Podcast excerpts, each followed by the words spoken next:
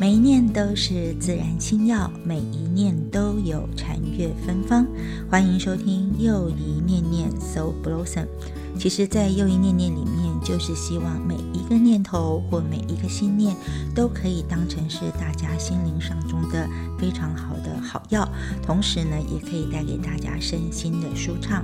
而在这一念，我们要进入的是阅读时光，持续阅读的是《自然心药》的第三章。这里面一开始就有陷阱，有保持距离的治疗和警钟导引三个故事。其实，在之前我们所读到的很多的故事当中，有的是医病的关系，有的是我们自己还有跟家人之间共处的关系。但这三个小故事里面，或许你听着、读着，不妨也一起来思考一下。如果有病痛，不管是在你自己身上，或者是在家人身上，带给我们的生命当中真正的意义何在？让我们一起来听读下去。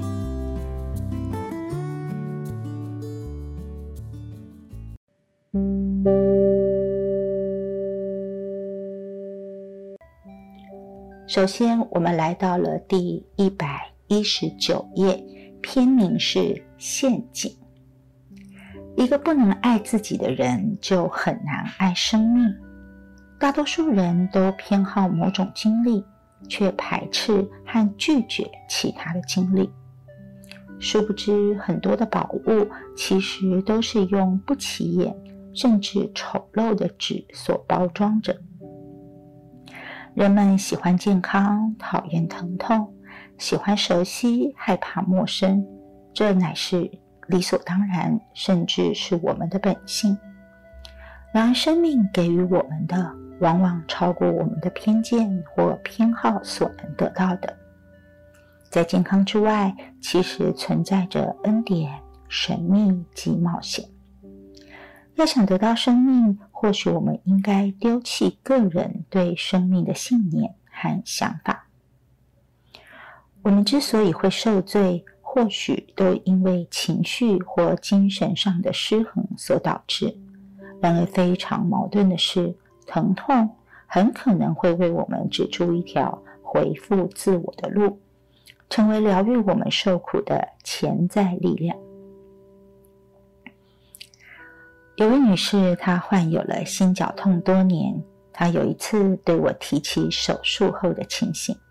手术之前，她经常胸口疼痛，为此她多年来养成了很多的习惯，包括改变饮食、学习静坐。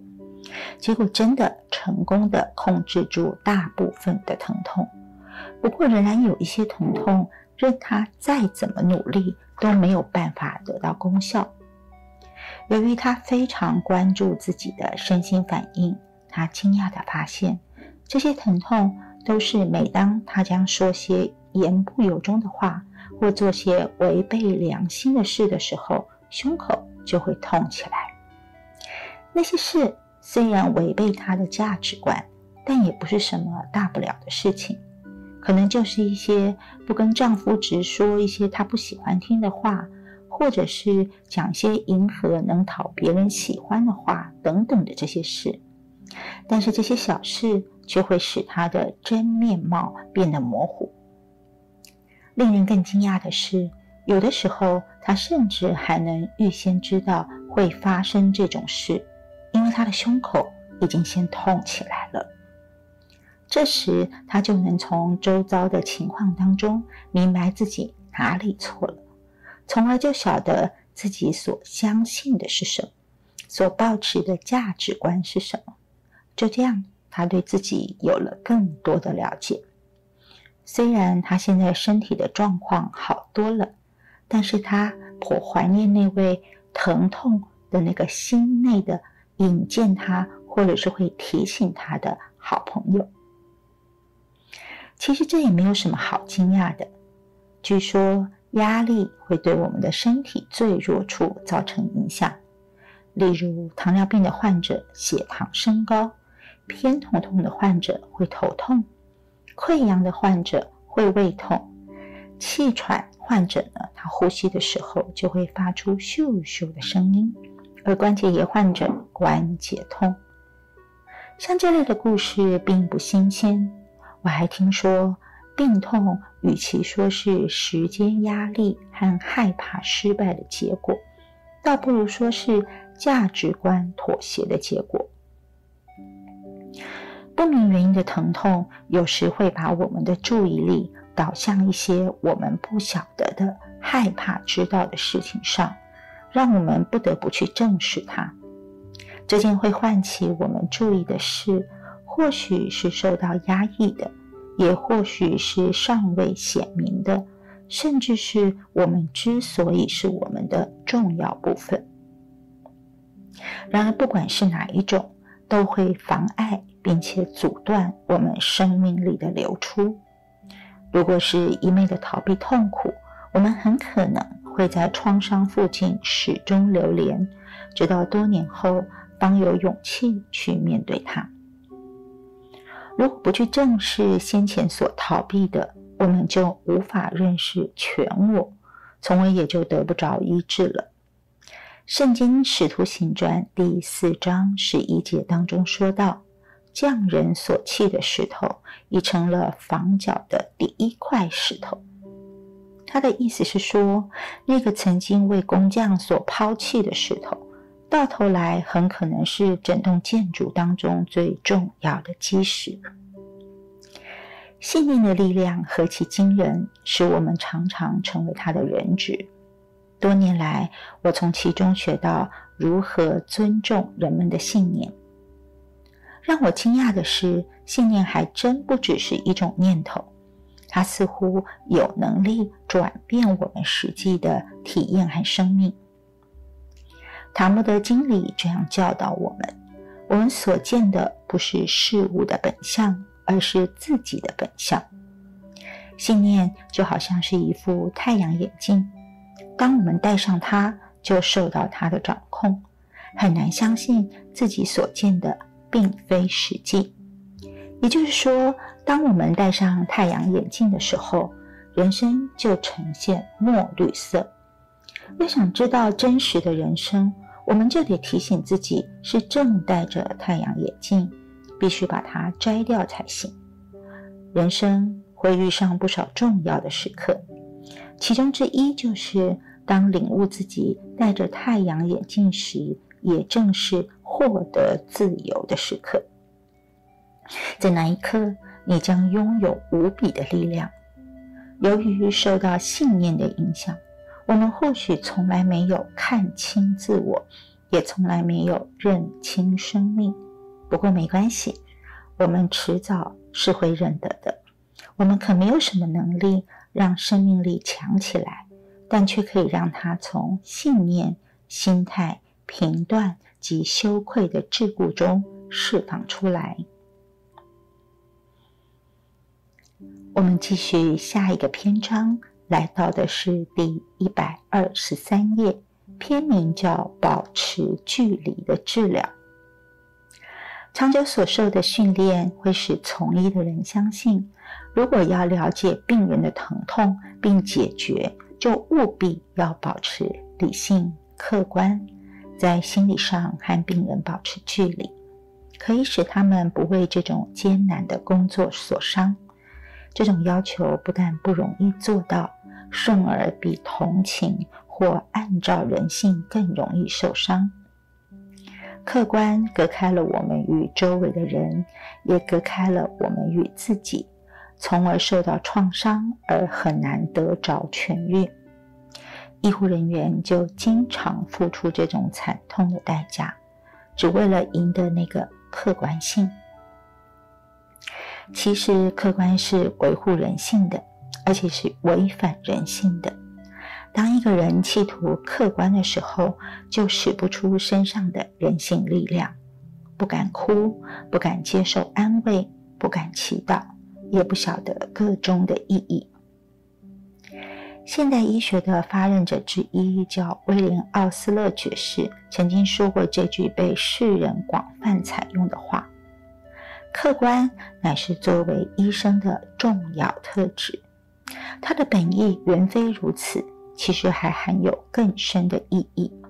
其实他说的那句话是拉丁语，拉丁语当中的某一个字词一般都被翻译成客观，但是其实这个客观它真正的意思是安静内心或保持内心的平静。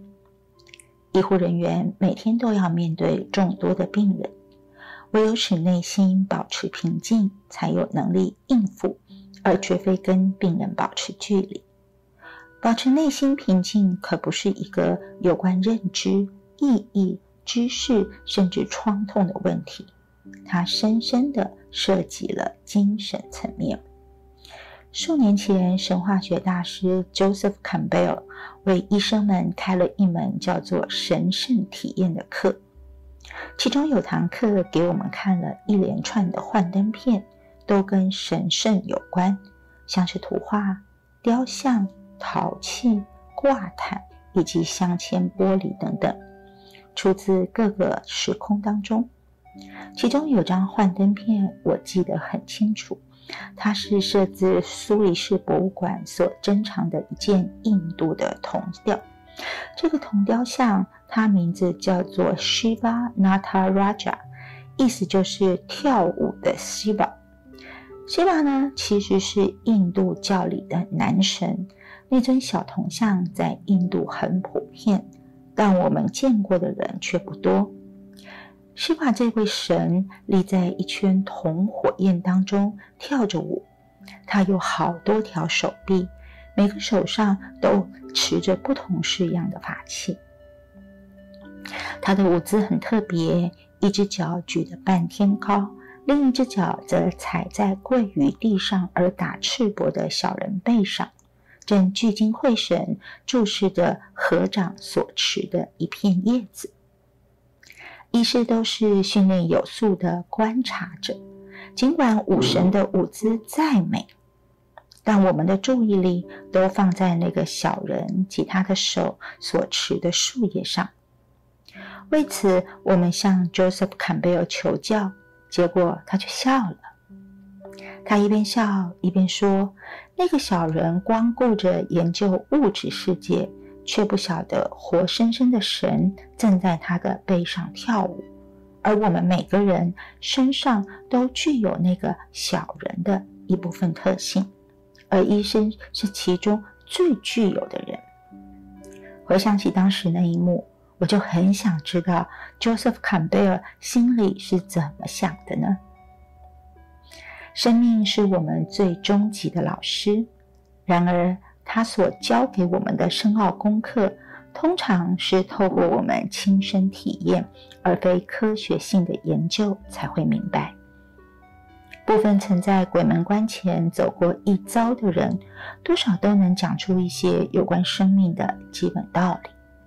我们活在世上有一个目的，那就是不断增长智慧。学习爱生命更多，不管是输还是赢，是有还是无，是成功还是失败，我们都能够增长智慧。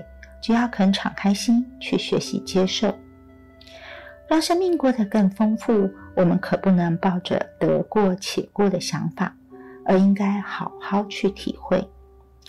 佛教大师杰克康菲尔德曾说过一句。意味深长的话，是他陪年迈的父母在佛罗里达州玩宾果游戏时，看到墙上贴着用以提醒宾客的大字报，上面就只有一句话：要想赢，你就得当成自己一定赢。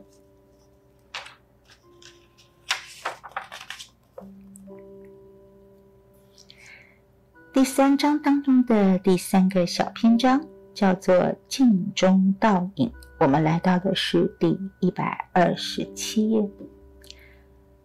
杰士是一位历史学的教授，他有个一模一样的孪生兄弟，两个人相像的程度常让朋友搞不清楚。即使到了现在三十五岁，也还是这样。童年时，两人都是一样的穿着打扮。只有他们的父母才能辨识。当杰士的兄弟被诊断出罹患了恶性的黑素瘤时，杰士就晓得自己也会得到相同的病。两年之后，这个癌症终于显现，他差不多就跟他的兄弟会在同一个位置，只不过是在相反的一边，很像镜中的倒影。打从一开始，杰士就相信，不管他的兄弟发生什么事，最终也都会降临到他自己身上。在他得病后一年的某一个晚上，我接到了他的电话。他说，他的兄弟 Jamie 在属西部发现了一个硬块，癌细胞转移了。他的声音有些颤抖，然后说道：“我们都会死。”医生给他的兄弟 Jamie 的治疗措施慢慢的加重，先是化疗，但不管用；然后骨髓移植，可是仍然不管用；最后只有再加重化疗。在这治疗过程中，杰士越来越气他的兄弟，因为杰米已经注定必死。自从他的兄弟杰米被诊断出患了癌症，杰士就努力强化个人身份。可是，随着他兄弟的身体越来越弱，原先的念头就又浮现出来，并且变得更强烈。杰士没有多大的把握能够活命，虽然我曾经尽了一切力量强调他们兄弟之间的差异。我告诉他说：“我们虽有相同的身体，但并不是一样的身体，因为他们兄弟各有各的灵魂，或许。”他们同有一种生理结构，但不必然也同有一种命运。杰士虽然明明知道这一点，但就是没办法不往坏处想。他告诉我说：“灵魂毕竟无法控制身体，就生理上说，我们是相同的人，而生理就决定了命运，只是时间早晚而已。”杰士去不掉那种想法。根本的原因在于他那最早期、最心底的记忆。毕竟，打从一开始，双胞胎兄弟就在一起，曾经在妈妈子宫中围绕我们每一个人的宁静，也曾经围绕着他们两人。到底有什么字眼、什么样的事实，能形容他们这样密切的结合？影响身体的这个信念是种什么样的力量？到底命运是受生理所控制，还是受信念所控制？我真的不知道。对于杰士这么一位高度聪明干练的人，我开始期待一个讯号，一个能用他自己的语言的任何方式，只要能传达到他的信念深处，会是一个梦，还是一个征兆？结果是，那个讯号比我所想的。简单的多。在一次心理治疗当中，杰士谈到作为双胞胎之一的经验，别人绝无法了解他想挣脱他兄弟而做他自己的心情。他的兄弟 Jamie 一直试图拉近他们兄弟之间的距离，但杰士却一直试图画出两人之间的界限。如今他觉得那些努力都是枉然的。因为当造化作弄你，成为分毫不差的双胞胎之一，你有什么希望可以做你自己呢？似乎希望渺茫。在极度沮丧之下，杰士转身向座椅旁的架子，上面搁着许多病人给我的一些小玩意儿。杰士拿起了两个骰子，在手中摇了摇，然后指向地板。机会。他痛苦地说道：“这两粒骰子落在地毯上，分毫不差的两个立方体，一个现出一点，一个现出六点。我们两人没有说话，眼睛光盯着骰子。随之，杰士笑了。这是这几个月来头一遭。